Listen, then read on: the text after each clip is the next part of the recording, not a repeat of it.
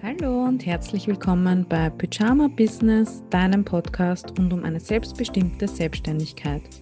Hier lernst du, wie du dich selbstständig machst, KundInnen gewinnst, Content Marketing betreibst, online gefunden wirst und weniger arbeitest und dabei mehr verdienst. Ich bin Lilly Käusser, die Erfinderin von magnetischem Marketing und die Gründerin des Kundenmagnetkurses. Ich wünsche dir viel Spaß beim Zuhören und viel Erfolg mit meinen Tipps. Legen wir los.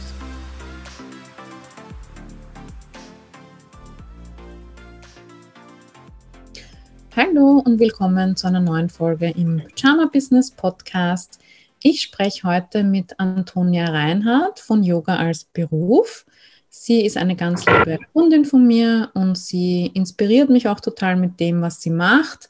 Nämlich, es geht nicht nur darum, sich ein Yoga-Business aufzubauen, sondern sie positioniert sich auch ganz stark gegen Rassismus und kulturelle Aneignung in der Yoga-Branche. Und über genau das wollen wir heute unter anderem sprechen. Hallo Antonia, vielen Dank, dass du heute mit uns ähm, über diese schwierigen Themen reden möchtest. Und äh, stell dich gerne mal vor, wer bist du und was machst du? Hallo Lilly, herzlichen Dank für die Einladung. Ich freue mich wirklich sehr. ähm, ja, also ich bin Antonia und ich arbeite ähm, in Berlin komplett online, meistens als Yogalehrerin und als Yogamentorin und begleite ähm, andere Yogalehrerinnen auf ihrem Weg in ein Online-Business, sei es noch in der Yoga-Ausbildung oder auch danach oder auf dem Weg in die Digitalisierung, mhm. was sie sich eben ganz individuell wünschen. Ja, super. Und wie bist du dazu gekommen? Kannst du uns da so kurz deine eigene Geschichte darlegen? Ja, gerne. Also ich unterrichte Yoga seit neun Jahren in Berlin und für mich war das ein sehr holpriger Start. Ich habe dann Politikwissenschaften studiert und hatte wirklich wenig Ahnung von Business und habe das auch alles falsch gemacht mit der Selbstständigkeit und der Steuer und so und habe oft rumgefragt in Yoga-Studios, ob mir jemand Tipps geben könnte und habe nie welche bekommen und habe eben ja. immer gedacht, also wenn ich das mal alles rausgefunden habe, ich werde damit nicht zurückhalten, sei diese Informationen ja. auch teilen, das ist komplett albern. Mhm. Ja, und dann ist das eben über die Jahre immer erfolgreicher geworden. Ich konnte dann mein komplettes Studium auch damit finanzieren und hatte total Freude daran. Und dann im Master Soziologie habe ich meine Dozentin gefragt, ob sie sich ähm, das in der Professionssoziologie vorstellen könnte, ähm, dass ich über Yoga schreibe und forsche. Und dann war sie total begeistert, ähm, weil das Feld noch nicht so erforscht ist. Und es ist ja einer dieser ähm, Berufe, die noch ganz am Beginn der Professionalisierung sind, sowie Coaching. Ja. Und dann habe ich eine große Interviewstudie verfasst ähm, über wie aus der Tradition Yoga ein moderner Beruf wurde, was die Herausforderungen sind und mhm. genau mhm. diese ganzen Dinge. Und ja, daraus ist dann, dann habe ich angefangen, wiederum das zu teilen auf Instagram und daraus ist mein heutiger Beruf dann entstanden. Mhm. Mega. Und du, also deine Zielgruppe sind ja andere Yoga-LehrerInnen jetzt, ne? Ja, und genau. Was sind so bei denen die häufigsten Herausforderungen oder Hürden? Ist das ähnlich wie bei dir? Also jetzt Stundensatz oder wie komme ich in ein Studio rein? Also was siehst du da ähnliche Probleme wie bei dir damals wahrscheinlich, oder? Mm, ja, also ich denke, viele Probleme, die kenne ich selber schon von früher. So die Frage, wo fängt man an zu unterrichten? Was darf ich? Was darf ich nicht? Wie funktioniert es mit den Steuern, mit den Finanzen? Wie mache ich mich sichtbar? Wie kommen die Yogaschülerinnen zu mir? Und ähm, ganz oft ist es aber auch so, dass ähm, das sich so ein bisschen zu widersprechen scheint, dass man das Yoga nicht so vermarkten darf und damit auch kein Geld verdienen darf. Und dann kommt es natürlich zu diesen typischen Existenzproblemen. Dann macht man die 90-Stunden-Klasse für 20 Euro und dann immer jeden Abend unter der Woche. Und dann hat man irgendwie keine Freizeit mehr, man hat aber irgendwie auch kein Geld. Mhm. Und ähm, dann, genau, erarbeiten wir halt gemeinsam irgendwie auch nachhaltigere Konzepte ähm, für die individuellen Yogalehrerinnen, sodass sie da auch zufriedener von leben können und sich nicht so ausbrennen, weil auch ja. Burnout in der Yoga-Lehrerinnen-Szene nicht so selten ist. Das okay. ist eben, man möchte immer so viel geben und Yoga ist sowas intrinsisch Gutes und mhm. ähm, dann kommt es halt leicht dazu. Mhm. Ja. Also darf man mit Yoga Geld verdienen? Es ist ein, stellt die besten Fragen. Äh, ich denke, dass ähm, das nicht mehr ganz zu trennen ist heutzutage. Yoga ist ein Beruf geworden und man muss als Yogalehrerin Geld verdienen, außer man hat irgendein riesengroßes Erbe und ähm, kann einfach geben. Man kann auch Geld mit Yoga verdienen, ohne ähm, die Kultur komplett zu ruinieren und sich mhm. anzueignen, indem man sich eben über viele Dinge informiert. Das werden wir bestimmt später auch noch besprechen. Und ich glaube, dass es eben besser ist, wenn man das mit so einer gegenseitigen Wertschätzung macht, Wertschätzung gegenüber der eigenen Energie mhm. und ähm, der Vorstellung des Lebens und Wertschätzung gegenüber der Kultur, so dass man auch den Yogaschülern und Schülerinnen ähm, mehr geben kann, wenn man gut auf sich selbst achtet und genau ja. für sich eben sorgt. Deswegen, mhm. und Geld gehört nun mal auch dazu. Mhm. Ja. Mm, du sprichst ja auch oft so über ähm, die Bedeutung von Yoga oder wo das herkommt oder was das eigentlich meint oder was so das Ziel von Yoga ist, also diese ganzen Hintergründe. Kannst du uns da vielleicht mal ein bisschen mit reinnehmen? Also was ist Yoga eigentlich? Es ist ja mehr als nur die Bewegung, mhm. wenn ich das richtig verstehe, oder? Mhm, ja, absolut. Also Yoga ist ja, ähm, es gibt im Prinzip acht Pfade im Yoga und Asana, die körperliche Betätigung, die körperlichen Haltungen, ähm, ist nur eine davon. Okay. Dann gibt es noch die sieben anderen, unter anderem Pranayama, die Atemübungen. Und dann gibt es noch die Meditation und ähm, zwei Punkte, die mir ganz besonders wichtig sind, sind auch die Yamas und die Niyamas, mhm. die ähm, soziale Ethik und auch ähm, der soziale Umgang. Okay. Und das heißt, das sind, das sind alles zu gleichen Teilen und gleich wichtige Anteile. Natürlich passiert oft der Einstieg in das Yoga über die körperliche Ebene, aber ähm, leichte, angenehme Bewegungen mit dem Ziel des gesteigerten Wohlbefindens ist nicht Yoga im traditionellen Sinne. Mhm. Verstehe, ja. Und du hast schon gesagt, soziale Ethik und sozialer Umgang. Da sind wir dann ja auch schnell bei gesellschaftlichen Themen. Ne? Also ähm, deine Haltung ist ja auch, Yoga ist politisch. Ähm, aus welchen Gründen ist das so? Also was hat Yoga mit Politik zu tun oder mit Gesellschaft? Ja, ähm, also das hat sehr verschiedene Gründe und ich, ich glaube, ich werde jetzt einfach mal so einige nennen. Mhm. Also im Yoga an sich geht es schon um soziale Gerechtigkeit. Das ist intrinsisch in dieser, in dieser Kultur, in, diesem, in dieser Praxis. Ja. Und es ist eben auch eine Praxis, die uns bewusster macht und es natürlich auch immer schwerer macht, die Verhältnisse zu ignorieren. Natürlich gibt es auch Richtungen im Yoga, wo es dann nur darum geht, ähm, nicht mehr über Probleme nachzudenken und alles nur noch mit Licht und Liebe zu betrachten. Aber ähm, es geht eben viel um Mitgefühl und Solidarität mit anderen Lebewesen. Es geht um Gewaltlosigkeit und das an sich sind ja schon politische Termini, wenn man so möchte. Ja. Hm, Yoga vermittelt also grundlegend und an sich schon Werte und Haltungen. Mhm. Und ähm, wenn man das auch authentisch lebt, dann ist Yoga total politisch. Mhm. Ähm, Yoga ist auch in der Hinsicht politisch, dass es in der britischen Kolonialzeit und der Besatzungszeit in Indien verboten war. Darüber habe ich auch ähm, mhm. in meiner Masterarbeit geschrieben. Mm, es ist sehr schwer, Menschen zu beherrschen, die natürlich vollkommen mit sich im Reinen sind und ruhig und gelassen und ähm, die eben auch in Gefangenschaft dann in sich ruhen und meditieren. Und dann haben sie diese Praxis verboten. Das sind sicherlich nicht die einzigen Gründe, weil die Kultur zu unterdrücken ist eben, also kulturelle Praktiken zu unterdrücken ist immer auch ein Mittel ähm, aus der Kolonialzeit gewesen. Mhm. Ja, und dann wurde es wieder befreit und ist heute ein riesiger Markt, aber vor allem im Westen geworden. Und mhm. ähm, es gibt auch einige Forschungen darüber, dass quasi der Westen dann Yoga erst wieder nach Indien zurückgebracht hat und ähm, das in Indien teilweise viel weniger verbreitet ist als zum Beispiel in Europa oder in den USA. Und das ist ja auch eine sehr komplizierte und auch politische ähm, Komponente. Mm, und ähm, ich glaube eben auch, dass alles politisch ist. Unsere ganze Existenz, Körper sind politisch, mhm.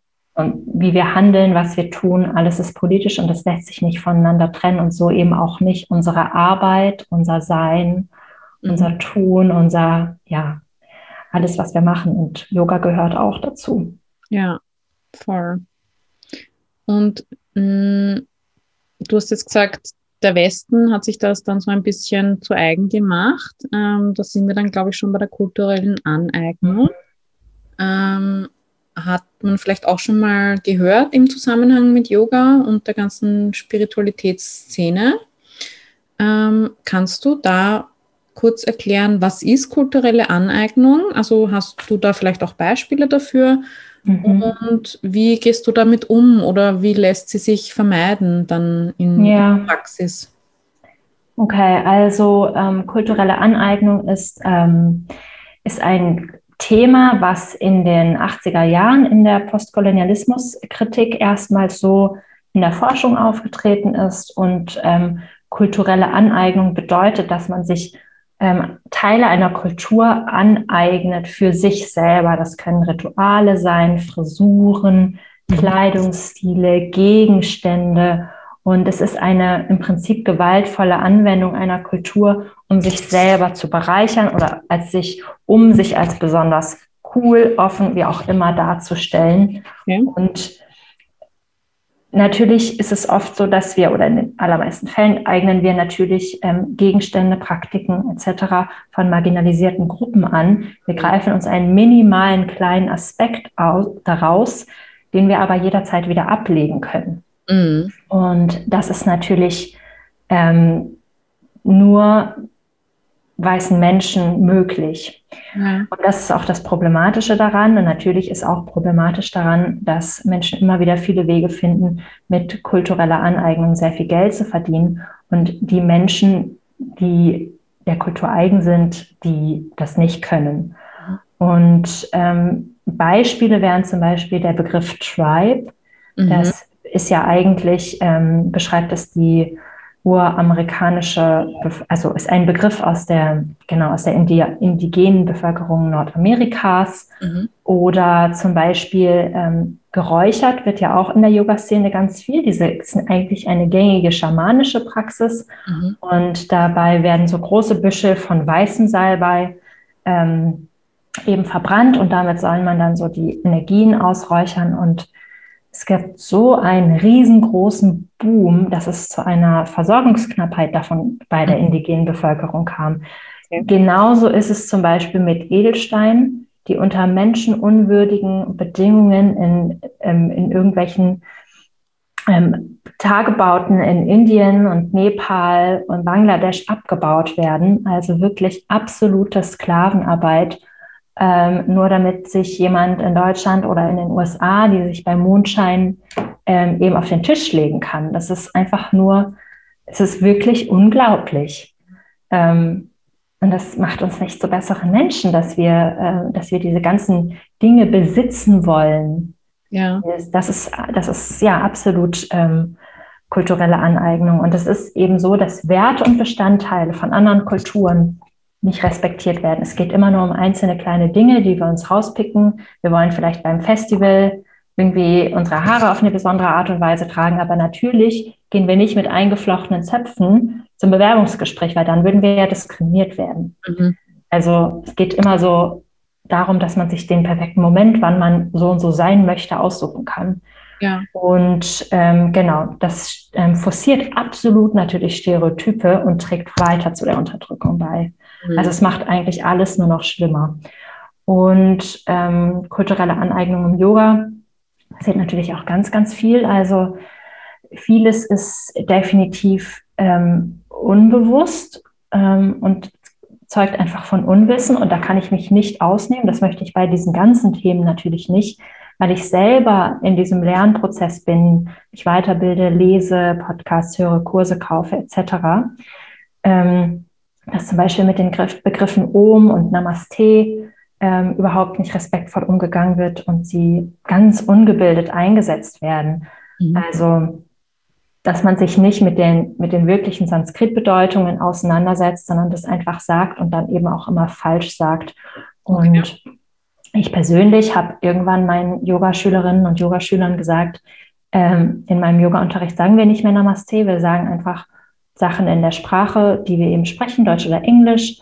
Mhm. Und dann kann ich auch einfach sagen, ähm, danke, dass ihr mit mir praktiziert habt. Ich wünsche euch noch einen schönen Abend. Ja. Muss, das nicht, äh, muss das nicht aneignen. Mhm. Ähm, das macht meine Yogastunde nicht besser und ja, ich bin keine Sanskrit-Gelehrte. Mhm. Und wenn, dann könnte ich vielleicht erstmal was dazu lesen oder vielleicht jemanden einladen, ähm, der diese, der oder die diese Sprache eben kann und das gut erklären kann.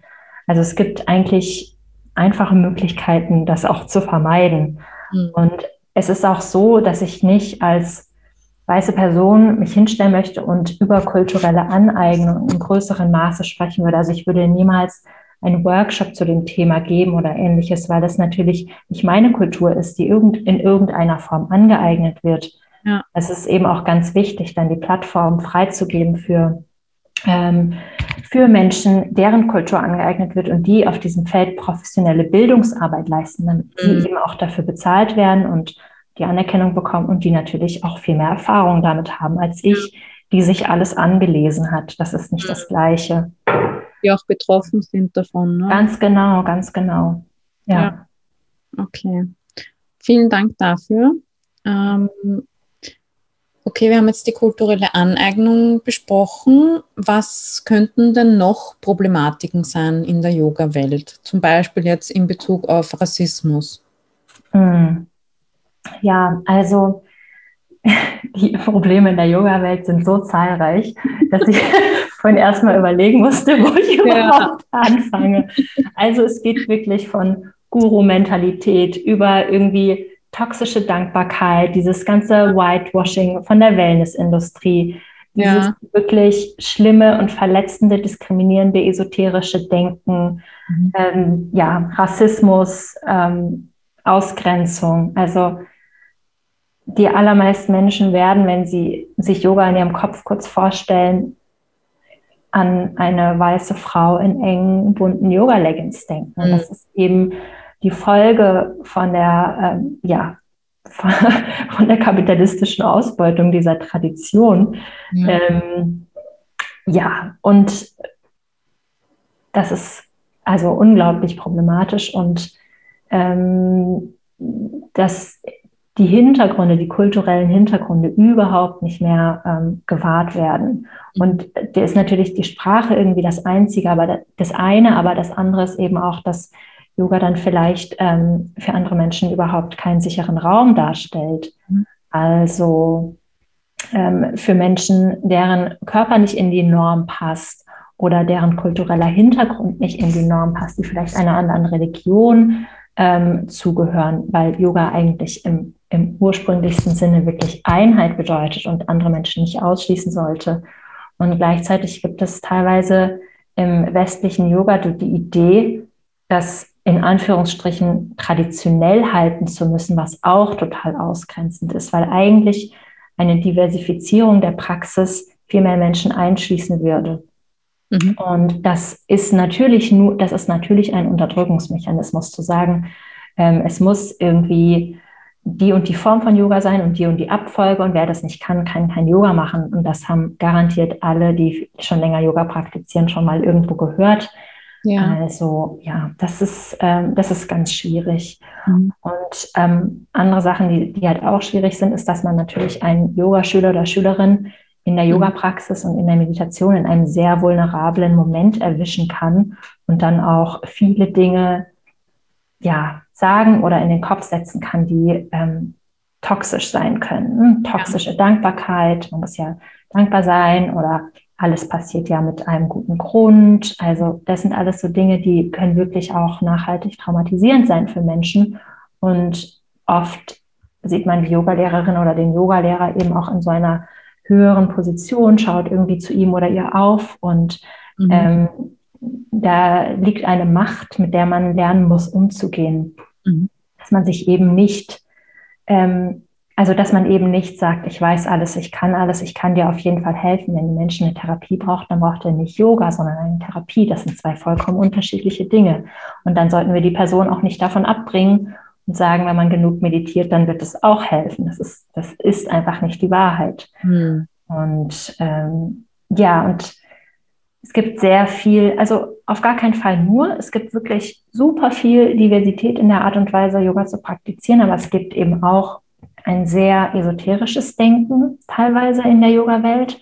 Und ähm, damit geht auch so eine Überheblichkeit einher. Ich weiß Dinge besser, weil ich habe ähm, das und das gelesen oder ich habe das und das von meinem Lehrer gegeben bekommen oder noch schlimmer, ich habe es gechannelt, was auch immer man sich darunter vorstellen kann. Mhm. Und da mit dieser Esoterik geht eben einher, dass man glaubt, dass Menschen unterschiedlich weiterentwickelt sind, auf so unterschiedlichen ähm, Entwicklungsstufen. Es gibt ja auch immer wieder, dass man sagt, ja, also dass so Verschwörungsnarrative dahin gehen, ja, Menschen in, in Asien sind ja so und so anders entwickelt, deswegen lassen sie sich leichter manipulieren und so schlimme rassistische Verschwörungsnarrative. Mhm. Und dass es eben Menschen gibt, die die Wahrheit sehen können, Menschen gibt, die die Wahrheit nicht sehen können und dann immer dieses Gefälle zwischen Lehrerin und Schülerin. Mhm. Und das ist ja auch nicht äh, als eine Einheit gesehen. Also es ist super kompliziert und man sollte das seinen Schülerinnen gegenüber auch immer so kommunizieren, dass man selber als Lehrer oder Lehrerin auf dem Weg ist, aber mhm. man ist immer zu gleichen Teilen Lehrerin wie Schülerin. Der ja. Weg geht irgendwie immer weiter. Im Yoga kann man tatsächlich nicht auslernen. Es mhm. kann nicht passieren. Mhm. Und ähm, viele wissen es vielleicht so von irgendwelchen Netflix-Dokus, die echt auch gut sind, dass es im Yoga eben auch eine gefährliche Guru-Mentalität gibt, mhm.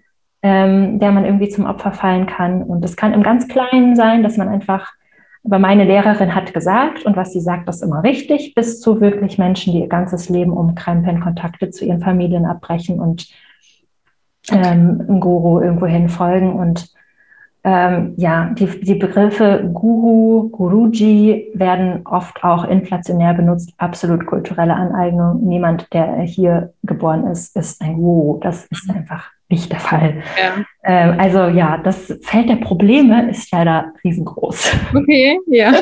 Ich hoffe, ich habe einen kleinen Überblick gegeben. Wir können auch gerne über einzelne Dinge noch weiter ja, sprechen. Ja. Ähm, ja, da sind wir dann schon bei so äh, Sektenmentalität fast. Mhm. Ne? Und ich sehe auch ganz viele Parallelen zur Coaching-Welt, zur Persönlichkeitsentwicklung, Spiritualität, ähm, auch zum, zum Online-Business in mhm. gewissen Teilen. Also gerade dieses ähm, Manifestieren und Meditieren und toxische Dankbarkeit und Licht und Liebe mhm. und so, das äh, ja, irgendwie hängt alles so ein bisschen zusammen. Naja, klar, all die, wenn man sich auf diesen Weg begibt mit der Persönlichkeitsentwicklung, dann kommt man irgendwie auch am Yoga und an dieser Spiritualität mhm. nicht vorbei. Eine Voll. Sache, die ich unbedingt noch sagen wollte, ist, dass im Yoga auch ganz oft das riesengroße Geschlechterspektrum ignoriert wird. Mhm. Es geht immer um männliche Energien und weibliche Energien und weibliches Marketing und männliches Marketing und bla bla bla. Und da entsteht halt diese Illusion, dass es eine Dualität gibt. Es gibt mhm. Männer und es gibt Frauen und ähm, ja, und das ist dann auch so weitgehend, dass sich Frauen in dieser Yoga-Spiritualitätswelt nicht als Feministinnen bezeichnen wollen, weil sie wollen ja nicht pauschal irgendwie abgestempelt werden mhm. oder sie wollen ja auch nicht, ja, sie wollen ja auch nicht alle Männer schlecht reden, also da, ne, not all men, bla bla bla. Mhm. mhm. Super, super problematisch und ja, da muss man eben auch Abstand davon nehmen, dass Yoga vor 3000 Jahren in einer ganz anderen Gesellschaft stattgefunden hat, als Yoga heute stattfindet und sich das weiterentwickelt. Und ja. dass heute auch ähm, in traditionellen Sikh-Communities in Indien sich für die LGBTQIA-Szene eingesetzt wird. Das mhm. ist nicht mehr wie vor 3000 Jahren und daran brauchen wir auch nicht festzuhalten, weil die Dinge haben sich nun mal geändert. Und das ja. Das, also das, die Dinge haben sich wahrscheinlich nicht geändert, aber unser Wissen darüber hat sich geändert und das Verhalten hat sich angepasst. Ja. Und viele ja. Dinge sind jetzt auch einfach sichtbarer ne, als früher. Genau. Mhm. Ganz genau. Das heißt, Yoga ist in vielen Aspekten noch nicht so ganz in 2021 angekommen, oder? Mm, ja, nee, absolut nicht. Ganz okay. schwierig und es fehlt auch ganz oft der Wille dahinter, die Dinge mhm. zu ändern, weil Yoga war für viele dann immer so dieser schöne weiße Raum, wo man diese Bubble hatte und alle haben teure Leggings und man hat sich immer so gut gefühlt und die Muskeln sind gewachsen, der Bauch ist so straff geworden und jetzt kommen auf einmal da so Yoga-Lehrerinnen daher und wollen einem das wegnehmen ja. und sagen auf einmal, man soll das politisieren mhm. und äh, Also das ist schwer, glaube ich, für viele diese Ignoranz abzulegen, weil Yoga dann eben nicht mehr dieser Wellnessraum ist, in dem man sich verstecken und verkriechen kann. Ja, mit seinen Privilegien. Ja, genau. Man muss anfangen, seine Privilegien zu hinterfragen, die abzulegen, den Raum zu öffnen für andere Menschen, vielleicht auch mal die Bühne freizugeben. Mhm. Vielleicht ist man auf einmal nicht mehr die Expertin für alles, sondern muss dann ja. Gästinnen einladen und das ja, fällt leider vielen Menschen echt schwer. Mhm, voll. Ja. Und welche Parallelen hast du da zur Corona-Krise gesehen? Weil du hast vorher schon angesprochen, so Verschwörungserzählungen und mit Licht und Liebe kann man ja alles heilen und so. Also ist dir das auch aufgefallen jetzt im letzten Jahr, eineinhalb Jahren, dass diese Szene dann auch geprimed ist für so Wissenschaftsverleugnung? Ähm, der Körper kann sich ja eh selber heilen, etc. Mm, ja, absolut. Also ähm, ich habe da auch in meiner Blase gelebt und gedacht, nein, das sind ja meine Leute und das ist ja ganz anders. Mhm. Und ja, da bin ich, das war echt hart, das letzten Sommer so zu realisieren, wie nah die Yoga-Szene doch an den Verschwörungsnarrativen dran ist. Ja. Und dass es doch Menschen gibt, die ich kenne, die einfach neben Nazis marschieren und das überhaupt nicht problematisch finden und dann von Licht und Liebe schwafeln und dann, ähm, ja, und dann das natürlich auch in ihren Yoga-Unterricht hineintragen und vielleicht Menschen, die aus irgendwelchen vulnerablen Gründen zum Yoga kommen, vielleicht Halt suchen, irgendwie in einer schwierigen Lebensphase sind, dann natürlich total damit auch beeinflussen können. Also es ist, ähm, ich denke, dass die Yoga-Szene besonders anfällig auch dafür ist und es muss nicht stimmen und das muss auch nicht der einzige Grund sein, aber dass Menschen oft in Umbruchphasen dazu finden, und dann natürlich auch sehr offen sind für Dinge, sich weiterzuentwickeln oder andere Gedanken anzunehmen und Menschen zu folgen, die irgendwie sehr einfache Antworten auf sehr komplexe ähm, Fragen haben. Mhm. Und da gehören Verschwörungsnarrative natürlich dazu. Es gibt immer ein ganz klares Feindbild mhm. und es gibt ganz klare Handlungsanweisungen und die Dinge werden viel einfacher dargestellt, als sie sind. Also nicht impfen und dies nicht und jenes nicht und dann ähm, ja bist du gehörst du mit zu der erlesenen Gruppe ja. und das und das ist böse und das und das ist böse und viele Dinge sind einfach so flach, dass man mit gesundem Menschenverstand gar nicht geglaubt hätte, dass Menschen, die man selber kennt und schätzt, dem auch mhm. verfallen würden. Mhm. Ich denke, das ist auch ähm, das Schockierende daran und da bin ich auch sehr enttäuscht von vielen Yoga-Studios, Yoga-Magazinen etc., mhm. dass sie sich anscheinend nicht trauen, ähm, da wirklich mal Stellung zu beziehen, aus Angst natürlich Leserschaft und Kundinnen zu verlieren. Ja. Und ähm, das ist natürlich wieder nur möglich, weil es als weißer Mensch möglich ist, unpolitisch zu sein, wenn man das möchte. Das ist ja die einzige Art zu existieren, ohne politisch zu sein. Ja. Weißer Hetero-Mensch. Und mhm. ähm, das, das enttäuscht mich eben auch, dass man so absolut die Privilegien nicht teilen möchte und um anderen Leuten ein besseres Leben zu verschaffen. Ja. Puh, ja, das ist viele, ein richtiges Pulverfass, oder? Ja, es ist absolutes Pulverfass und absolut vielschichtig und problematisch und auch ein sensibles Thema, weil natürlich, ich habe das auch immer noch, dass ich Menschen treffe, die ich lange nicht gesehen habe und ich frage mich erst, hm, wie steht diese Person wohl zu den ja. Dingen, weil Vorannahmen darüber, wie irgendjemand aus der Yoga-Szene denkt, mache ich schon lange nicht mehr. Mhm. Da bin ich schon wirklich zu oft enttäuscht worden. Mhm. Auch in meiner eigenen Coaching-Erfahrung, auch von Menschen, die in meine Programme rein wollten, wobei ich da jetzt vorher mal einen kleinen Check-up mache, damit das nicht mehr passiert. Und ja. Mhm. Und habe eben auch selber, halte selber mal mein Schild hoch vorm Yoga-Unterricht, ähm, dass, dass die Menschen bei mir eben auch nicht willkommen sind. Also ich werde mit meinem Yoga-Unterricht die Menschen ja nicht von einer anderen politischen Einstellung überzeugen. Das maße ich mir nicht an und ich möchte den Raum nicht für sie halten. Ja. ja. Okay, ähm, da hast du jetzt eh schon einige Punkte genannt, wie du dich ganz klar positionierst.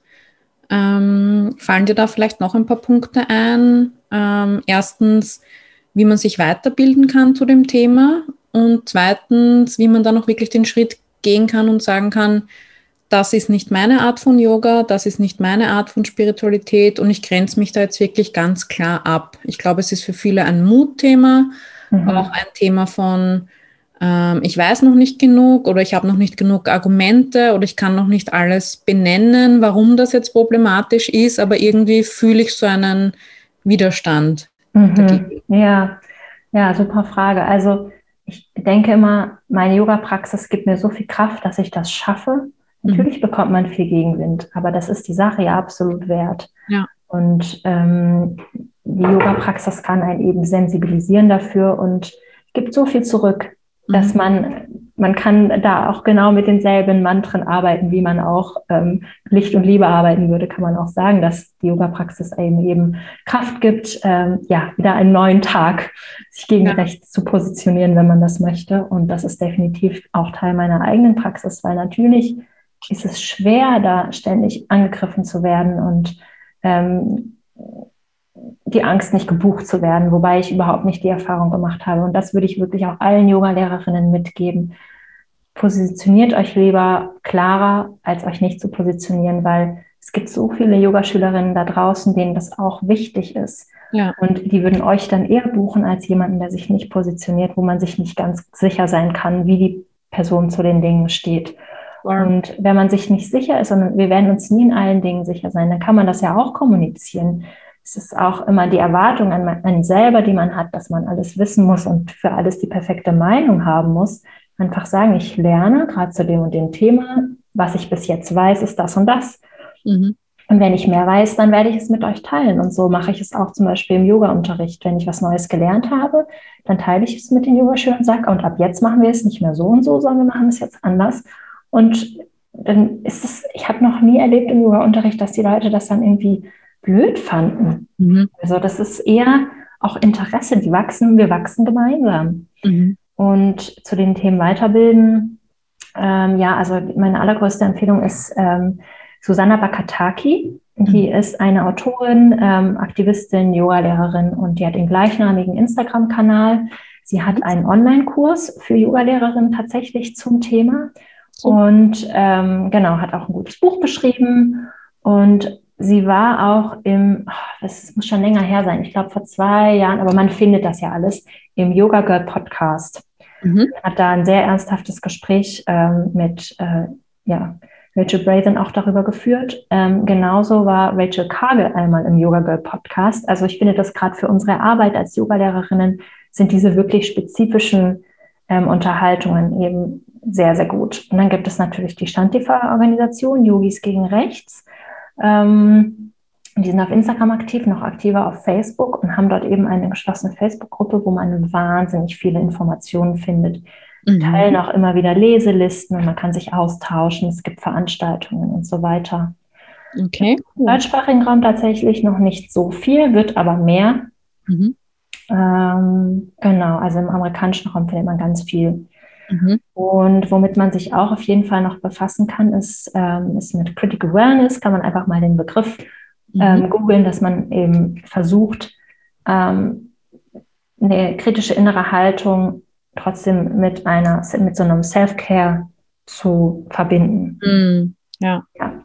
Und ähm, das kann ich auf jeden Fall auch empfehlen. Und ich finde, dass es ist einerseits schmerzhaft dann zu sagen, das, was ich in der Yoga-Ausbildung gelernt habe, das ist jetzt nicht mehr aktuell, das stimmt nicht mehr und ich bin weitergegangen.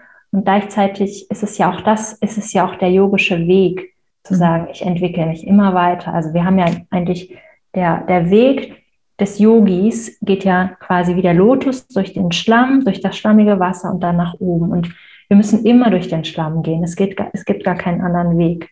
Wir müssen diese Veränderungen mitmachen und das werden in den nächsten Jahren noch so viele kommen. Wir können uns mhm. lieber einfach daran gewöhnen, dass Veränderungen ja. da ganz normal sind und die Yoga-Praxis muss ja nicht statisch sein. Ja, ich finde das auch so wichtig fürs Business. Also einfach mhm. dieses, ich darf Fehler machen, ich darf meine Meinung ändern, wenn ich was Neues dazu gelernt habe. Das ist ein Zeichen von Intelligenz. Mhm. Ähm, ich darf mich weiterentwickeln, ich darf dazulernen. Ähm, also du hast ja auch diesen Business-Aspekt, ne? Und ich finde, das gilt für beide genauso. Mhm. Das ist voll spannend. Dass ja, ich sehe da auch ganz viele Parallelen. Ja, ja. es ist halt die Frage der inneren Einstellung. Bin ich bereit, ähm, mich nach, nach draußen zu gehen und Fehler zu machen und meine Meinung zu sagen? Wenn ich dafür nicht bereit bin, dann bin ich auch nicht bereit, dafür ein Business aufzubauen. Mhm. Weil das geht nicht ohne zeigen, wer wir ja. sind. Ja, voll gut. Stimmt, ja. ja.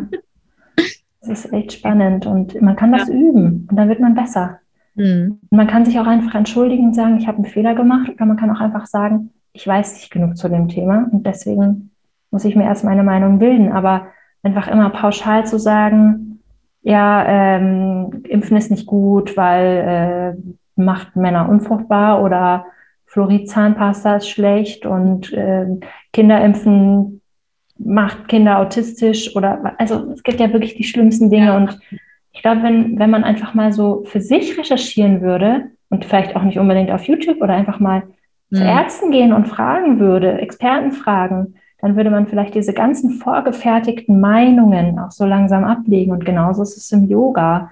Mhm. Ähm, anstatt einfach alles zu glauben, was die eine Ausbildung gesagt hat, könnte man ja auch Seminare besuchen, Bücher lesen und dann würde sich der Horizont wahnsinnig erweitern. Mhm. Aber irgendwie ist es in der Yoga-Welt ganz oft mit dieser einen Ausbildung getan und dann ist man eben Yogalehrerin und dann weiß man eben, was man weiß und auch wenn es ja. nicht viel ist. Ja, ganz es schlimm. Halt hinterfragt. Ne? Ja, genau. Das ist so problematisch daran. Mhm. Ja. Ich wollte noch ergänzen zu dem, was du vorgesagt hast. Ähm, dass ich genau dieselbe Erfahrung gemacht habe. Also seit ich mich wirklich so stark positioniere und meine Meinung sage, äh, sowohl die Community wächst als auch die Umsätze. Ich glaube, viele Leute haben Angst davor, dass sie dann negative Auswirkungen bei sich selbst und im eigenen Business spüren. Aber ich habe eigentlich wirklich die Erfahrung gemacht, dass genau das Gegenteil der Fall ist. Und ich bekomme auch so viel positives Feedback, dass die Leute sagen, danke, dass du die Sachen ansprichst, dass du klare Worte findest, ähm, Gerade deswegen möchte ich jetzt mit dir zusammenarbeiten. Und mhm. das sind ja dann auch die Leute, mit denen wir auch zusammenarbeiten wollen und denen wir helfen wollen und für die wir den Raum halt halten wollen. Ne? Absolut, absolut. Das ist ja auch der Grund, warum ich dich überhaupt gefunden habe. Ich habe eben herumgefragt ja. nach einer Business Coachin, die sich aber politisch positioniert. Mhm. Und da gibt es nicht so viele und dann kommt man irgendwann zwangsläufig auf dich. Ich kann mich auch noch erinnern, bei unserem Erstgespräch, da hast du wirklich ja. dezidiert gefragt, sind eh keine Corona-LeugnerInnen in der Mastermind. Und das war für, für mich wirklich auch ein Aha-Moment, dass ich gemerkt habe, okay, meine Zielgruppe fragt wirklich aktiv danach, wer wem kann ich noch vertrauen, ja? Oder wer mhm. ist ähnlich eingestellt wie ich und nicht, dass ich dann da irgendwo investiere und plötzlich kommen dann wieder dieselben Sprüche und problematischen Ganz genau. Mechaniken, ne? Das wäre das Schlimmste, wirklich, ja. sich dann drei Monate damit auseinanderzusetzen. ja, und das, ja, genau, hättest du gesagt, du weißt es nicht, dann hätte ich es nicht gebucht. Aber mhm. ne, du, ich wusste ja, du positionierst dich, es steht fett auf deiner Webseite. Mhm. Also, ja. Ja, das ist jetzt dann eben auch am Ende mein Ziel, mhm. da, dass ich nur diese Leute zusammenbringe und dann, ja. Das muss ich auch sagen, das habe ich so genossen, diesen, diesen Austausch mit, mit anderen Frauen, die eben auch einen Business-Hintergrund haben, aber eben alle auf ihre Art und Weise auch ähm, dieses werteorientierte Business führen oder führen wollen. Und es ist so ein wirklich tiefgehender Austausch. Ich glaube, das hat uns alle total weitergebracht. Ja, mich genauso. Ja, es geht ja nicht nur um Funnel und um Marketing, sondern es ja. geht eben auch um diese ganzen anderen Aspekte. Mhm. Wer wollen wir sein? Mhm. Ja, wenn so viele Menschen unsere Angebote kaufen, dann ist das ja auch eine wahnsinnige Verantwortung, ja. gesellschaftliche Verantwortung.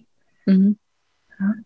Da finde ich eben auch, dass jede Person, die irgendeine Reichweite online hat, sich halt auch fragen darf, wozu nutze ich diese Reichweite? Nutze ich es nur für mein eigenes Bankkonto und meinen eigenen Umsatz?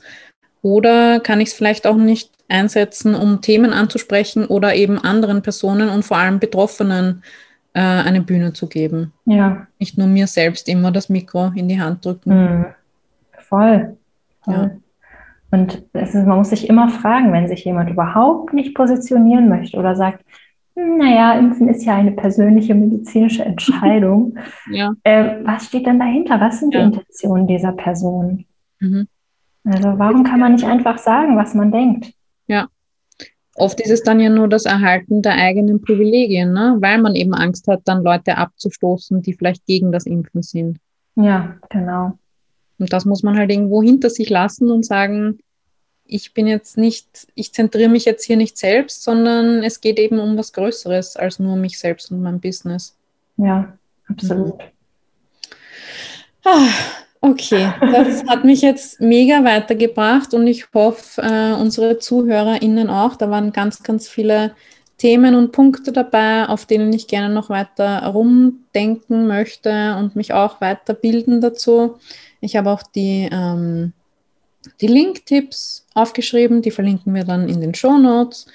Ähm, wenn du noch irgendwelche Büchertipps oder Account-Empfehlungen oder so hast, können wir die auch gerne noch hinzufügen.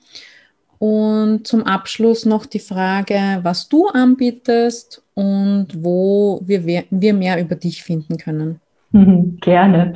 Also, seit ich mit dir zusammengearbeitet habe, hat sich meine Produktpalette erweitert. Ja. Also, da habe ich sehr viele tolle Anstöße bekommen.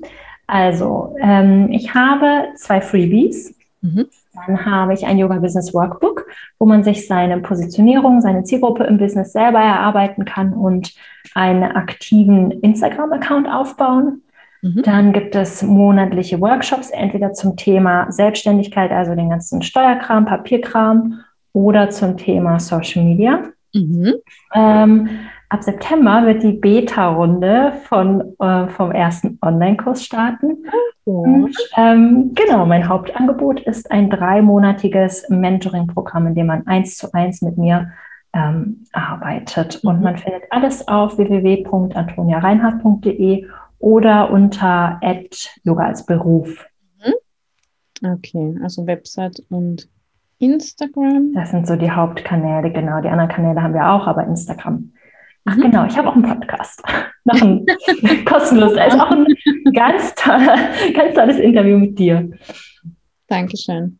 Der heißt auch Yoga als Beruf. Der ist auch ne? Yoga als Beruf, genau. Ganz einfach zu finden. Oh, perfekt. Ja, und da geht es auch um Yoga-Business-Aufbau ähm, und diese anderen Themen, die da noch dazugehören, wie zum Beispiel auch politische Themen. Ja, cool. Okay, Antonia, vielen, vielen Dank für deine Zeit, deine Inputs und auch dein ganzes Wirken. Ähm, wie du gesagt hast, im deutschsprachigen Raum gibt es noch nicht so viele Menschen, die sich wirklich aktiv und dezidiert da über diese Themen aussprechen. Also ich finde, du bist auch so voll eine Vorreiterin. Ähm, also danke dafür und danke für das schöne Interview. Danke für die Einladung, Lilly. Ich freue mich schon sehr, wenn der Podcast rauskommt. Ja, ich mich auch. Danke. Tschüss.